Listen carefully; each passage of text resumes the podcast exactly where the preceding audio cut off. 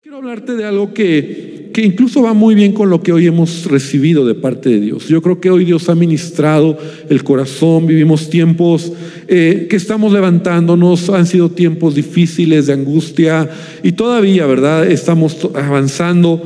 Y, quiero que vengas conmigo unas escrituras del Evangelio de Juan, en el capítulo 14. Y yo quiero hablar, hablarte un poco de lo que Dios quiere hacer en nuestros corazones acerca de, de, entender cómo tener o cómo recibir la paz de Dios en nuestras vidas. ¿Cómo, cómo tener esa paz? Yo no sé si tú eres de las personas y estoy hablando a alguien que, que no tienes paz, que incluso te cuesta dormir, que estás angustiado, que estás preocupado, que, que, siempre estás en tus pensamientos con angustia, con temores, con, con preocupaciones, falta de paz, falta de paz en la mente, falta de paz en el corazón, eh, te preocupa que no hay trabajo, te preocupa que tu negocio no está funcionando, te preocupa que tus hijos ahorita no están avanzando y tantas cosas que podría seguir diciendo, pero Jesús en el Evangelio de, de Juan, en el capítulo 14, del primer versículo, Jesús nos está diciendo, no se turbe vuestro corazón, no se turbe vuestro corazón. Creéis en Dios, creed también en mí. Y luego en el versículo 27 dice, la paz os dejo, mi paz os doy. Y no la doy como el mundo la da. Y otra vez esa palabra, no se turbe vuestro corazón, ni tenga miedo. Y luego en el versículo 33 vuelve a repetir algo similar. Estas cosas les he hablado para que en mí tengan paz. En el mundo tendréis aflicción, pero confiad, yo he vencido al mundo. Yo sé que todos hemos escuchado, hemos leído estos pasajes, pero quiero decirte algunas cosas interesantes del contexto de estas palabras de Jesús. Esas palabras que Jesús menciona, las menciona una tarde anterior, o por lo menos en el contexto de Juan, de ser arrestado y de ir a la cruz. O sea, Jesús ya sabía que iba a morir y Jesús sabía que sus discípulos iban a pasar momentos difíciles, de turbación, de temor, de angustia, de confrontación. Jesús sabía que incluso iban a salir corriendo. Jesús sabía que Pedro lo iba a negar. Jesús conocía, ¿verdad? Él sabía lo que, lo que sabía, pero lo que venía, perdón.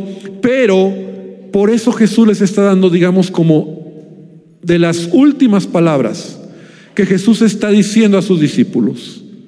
Por eso es tan reiterativo. Es tengan paz. No se turbe su corazón. No tengan angustia. Yo, yo tengo el control de todas las cosas. Ahora, estas palabras realmente las podemos aplicar a nuestra vida. Y aún yo creo que Jesús siempre va a recordarnos estas palabras en el momento de aflicción o cuando vamos a entrar en tiempos de aflicción. Porque son las palabras que nos deben de ayudar a, a, a caminar en medio de la angustia.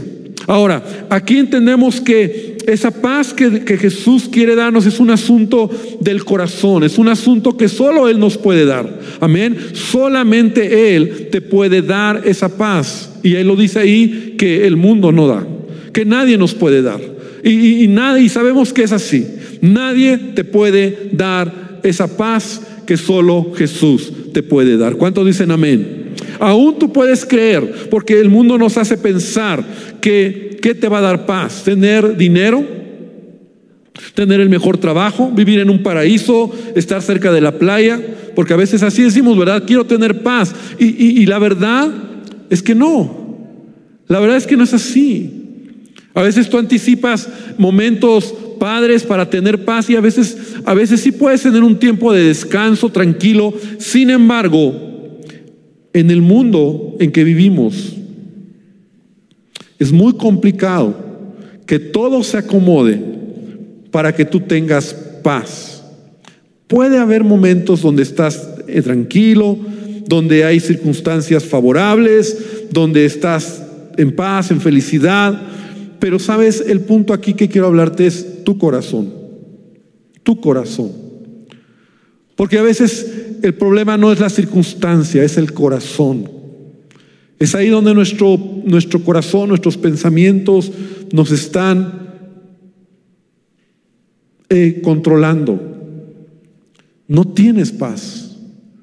Y estás pensando, estás preocupado y puedes estar de la mejor manera, pero Dios quiere que Dios, Dios quiere que nosotros tengamos paz. Ahora, la verdad es que la paz no depende de las circunstancias. O sea, no depende de que todo esté bien. Depende de que Dios esté con nosotros, amén. Depende de que Él, esta verdad se haga en tu corazón, que tú puedas entender que la paz de Dios que sobrepasa todo entendimiento va a guardar tu corazón.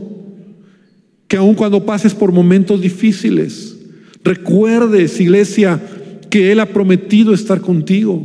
Él ha dicho en su palabra, cuando pases por las aguas, yo estaré contigo. Cuando pases por los ríos, no te anegarán. Y cuando pases por el fuego, no te quemarás, ni la llama arderá en tu vida. Es la palabra de Dios. Es la paz que Él ha prometido darnos. Es la paz que en medio de los momentos difíciles sí podemos tener y debemos tener. El día de ayer yo platicaba con un hermano de la iglesia que pasó un tiempo muy complicado en su vida familiar, muy difícil. Y él me decía, pastor, si no fuera por la paz de Dios en mi corazón, yo no sé qué, estaría, qué pasaría en mi vida. Situaciones difíciles, la muerte de un hijo, de una manera muy difícil, muy trágica.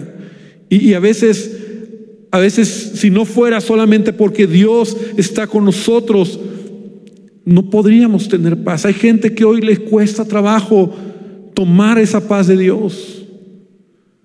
Hay problemas, hay dificultades. Deciden más estar afligidos, deciden más estar llorando, deciden más estar sufriendo, deciden más estar quejándose, deciden más tener un corazón angustiado, triste, enfermo, que recibir la paz de Dios. Y la paz de Dios es algo que viene en medio de momentos difíciles. Mira, encontramos el caso de Esteban el primer mártir de la Biblia, que está en el libro de Hechos, no lo voy a leer por el tiempo ya. Pero Esteban lo están apedreando por causa del Evangelio.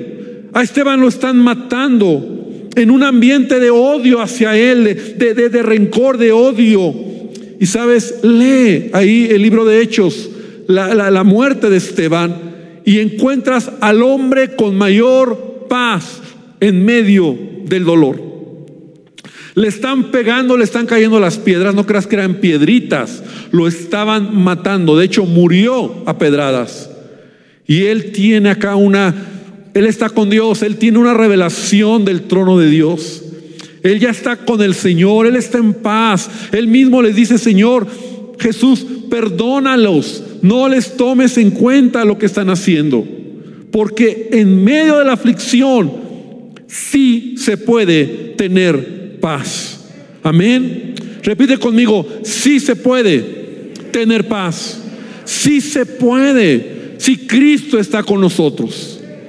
Si Cristo está cerca de ti. Si decides voltear a Jesús en lugar de tu dolor, tus circunstancias, sí se puede tener paz. Y, Esteban murió. Es el primer mártir de la del Nuevo Testamento, ¿verdad?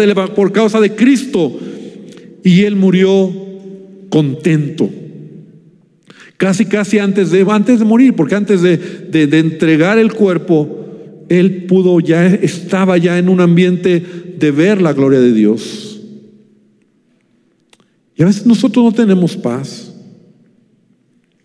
Entonces tenemos que aprender a confiar en el Señor. ¿Te acuerdas de este hombre Giesi, el siervo de Eliseo, en el Antiguo Testamento? En una ocasión dice la palabra de Dios que todo un ejército, el ejército sirio, sitió a Eliseo para matarlo. Eran cientos de soldados y su siervo se asustó, salió de la casa, de la casa donde estaban viviendo como una casa de campaña y sale y ve todo el ejército, todos los sirios rodeando a Eliseo porque lo iban a matar. Y Eliseo está en paz. ¿Conoces la historia? Cuando Eliseo le dice a Giesi, no te preocupes, porque más son los que están con nosotros que los que están con el Señor. Y oró y le dijo, Señor, abre los ojos de mi siervo. Y Giesi pudo ver que alrededor de ellos había carros de fuego, ángeles protegiéndolos, cuidándolos y listos para defenderlos en ese momento. Cuando tú tienes paz en medio de la aflicción, puedes ver la mano de Dios en tu vida. Puedes ver la protección de Dios en tu vida. Puedes ver eh, lo que Él va a hacer. Pero cuando tú estás mirando lo tangible, cuando tú estás ensimismado en tus problemas, en tus circunstancias, en tu dolor, en tu tristeza, en tu angustia, no vas a ver la mano de Dios. No vas a ver lo que Dios quiere hacer. Y yo no sé cuál sea tu necesidad, yo no sé cuál sea tu circunstancia, yo no sé cuál sea tu problema, pero yo sí encuentro en la Biblia que, que, que hay hombres y mujeres que en medio de la aflicción hallaron y encontraron la paz que Jesús prometió dar a todo aquel que confía en Él y pone su fe en Jesucristo. Amén. Y esa es la palabra que tú tienes que tomar esta mañana. Tú tienes que tener paz. A veces perdemos la paz. Fíjate qué curioso. A veces perdemos la paz en nuestro corazón porque somos muy vulnerables, muy susceptibles. Te lo voy a decir para que lo entiendas mejor. Muy jarritos de Guadalajara. Todo nos, todo nos hace perder la paz. De todo te enojas. Todo te molesta. Si te vieron, si no te vieron, si te saludaron, si no te saludaron, si te, si te borraron de sus redes sociales, si no te pusieron like, todo te enoja, todo te molesta, todo te... Y entonces somos gente que, que nos está afectando todo. Si alguien habla mal de ti, si oyes que alguien eh, dijo algo de ti, te criticaron, te juzgaron, eh, te enojas de todo, pierdes la paz. Y eso es mi decisión. Y francamente, ¿cuántos a veces somos así vulnerables, jaritos de Guadalajara, nos enojan las cosas? Eh, estás en paz, estás contento, te sales y allá afuera en el estacionamiento uno de, nuestros queridos servidores te dice, pasa por aquí, Ana, ¿para qué? Ya perdiste la paz, ya te enojas, todo te molesta, todo te enoja. No te gusta que, te digan y ya te vas en el carro y de repente algo pasó, tu esposa dijo algo, tus hijos brincaron y ya perdiste la paz. Se te cruzó un microbús y, ya perdiste la paz. Llegas a casa, eh, no sé, los frijoles se quedaron en la olla y todo lleno de humo, ya perdiste la paz. Todo te enoja, todo te molesta, estás enojado por todo. Entonces, hay cosas que son circunstancias que no puedes controlar, que te te van a doler, como, como he hablado, situaciones, eh, pérdidas, eh, angustias, falta de trabajo, situaciones que están ahí, que tienes aún en ello que poner tu confianza en Dios, pero hay cosas que, que, que, te molesta, que, te, que pierdes la paz, porque algo pasó, en, en, el otro lado del mundo, porque estás leyendo tus redes sociales y ves que algo sucedió, te enoja, o sea, todo te molesta. ¿Cómo crees que Jesús va a tomar el control de tu vida? Si tú mismo decides perder la paz que Dios ya te ha dado. Y yo le doy gracias a Dios porque lo que yo te estoy predicando es lo que a veces a mí me pasa. Pero sabes, yo tengo como al Espíritu Santo en persona en mi casa. Y mi esposa se encarga a veces de decírmelo. ¿Por qué te enojas? ¿Lo vas a arreglar? ¿Lo vas a resolver? Y entonces ya como que yo digo, sí, cierto. No te enojes. ¿Por qué hablas así? ¿Por qué gritas? ¿Por qué, por qué, por qué respondes de esa manera? ¿Por qué te enojas si alguien se te mete? Y entonces inmediatamente yo digo, sí, cierto. Tenemos que aprender a no ser tan sensibles en la vida. ¿Y sabes qué?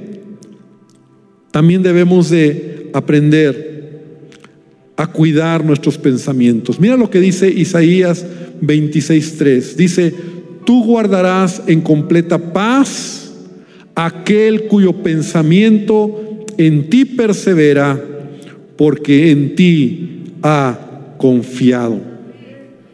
Tú guardarás en completa paz aquel cuyo pensamiento en ti persevera.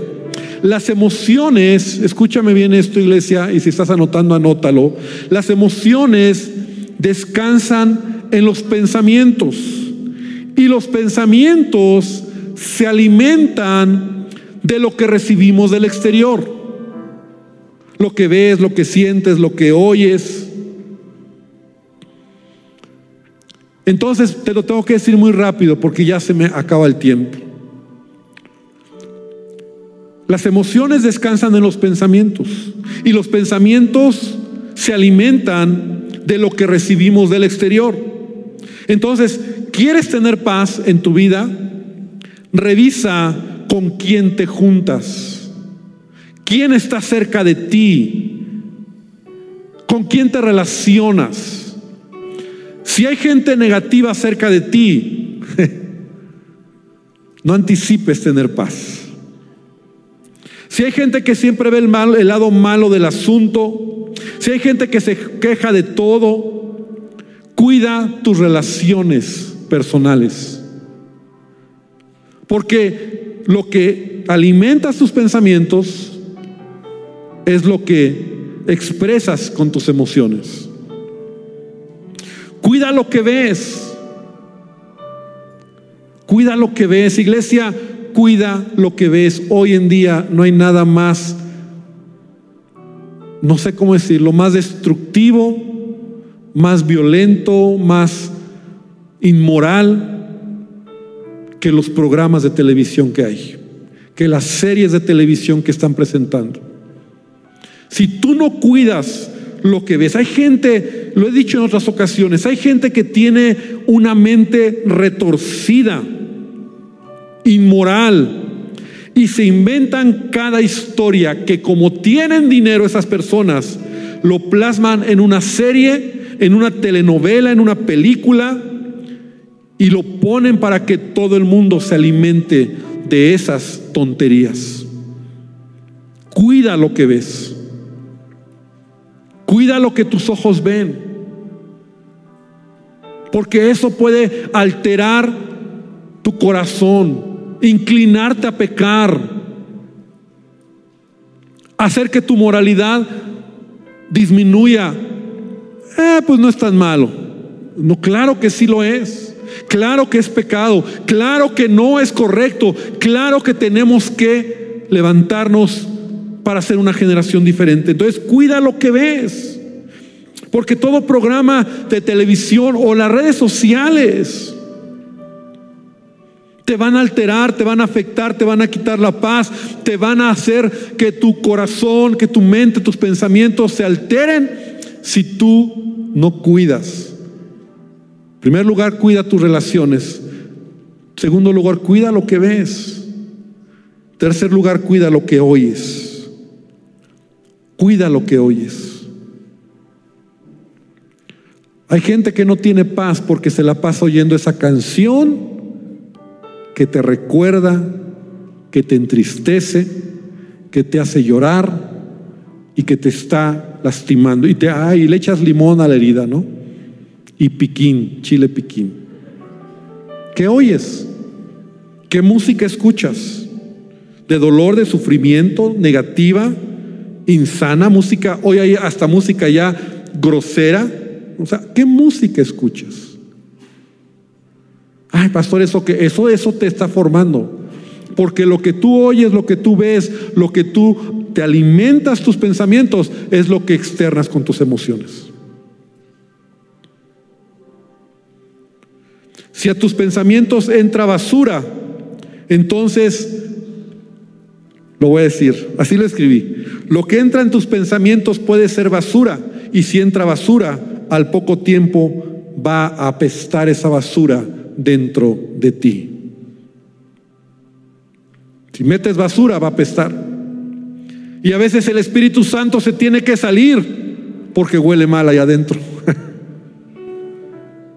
porque está sucio, porque está apestoso, porque no has dejado que...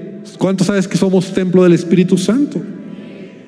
Entonces yo debo dejar que el Espíritu Santo haga una buena morada en mí, porque lo que pienso, lo que veo, mis relaciones, me van a traer paz o me van a traer intranquilidad. Vamos a orar. El tiempo ha terminado, ha pasado, pero yo quiero que hoy cierres tus ojos y le digas al Señor, Padre, yo quiero tomar esta promesa. Nuevamente recuerdo esta promesa y nuevamente la recibo en mi corazón. Dilo así, yo la recibo. Esa paz que Jesús me promete dar. No te la doy como el mundo la da, dice Jesús. No se turbe tu corazón, no tengas miedo. Recibe la paz de Dios.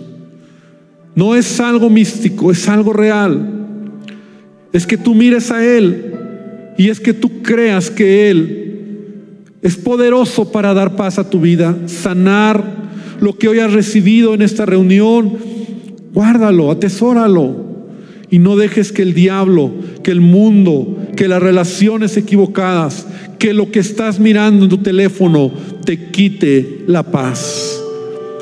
Te quite la paz. Señor, esta mañana te pedimos que tú nos ayudes a entender esta verdad, a recordar esta verdad, a asimilar esta verdad, a, vivir esta verdad. La paz tuya en mi vida, la necesito tanto. La quiero, Señor. Cada uno de nosotros conocemos nuestras debilidades, Padre, y tú las conoces. Muchos somos aprensivos, muchos somos temerosos, Muchos somos prejuiciosos, Padre. Muchos tenemos una vida incluso que o hacemos cosas que no están bien. Pero hoy te pido, hoy te pido por tu iglesia, hoy te pido por cada uno. Te pido que tú, Señor, hables al corazón y que tomemos decisiones que nos ayuden y como decía el apóstol Pablo, que hagamos todo lo que contribuya a la paz, todo aquello que contribuye a la paz en nuestra vida, en nuestra familia, en nuestras relaciones y que podamos decir, como leíamos en Isaías, tú guardarás en completa paz a aquel cuyo pensamiento en ti persevera, porque en ti ha confiado. En el nombre de Jesús, amén y amén. Da un aplauso fuerte al Señor. Amada iglesia, que el Señor te bendiga y ten la paz de Dios en tu corazón.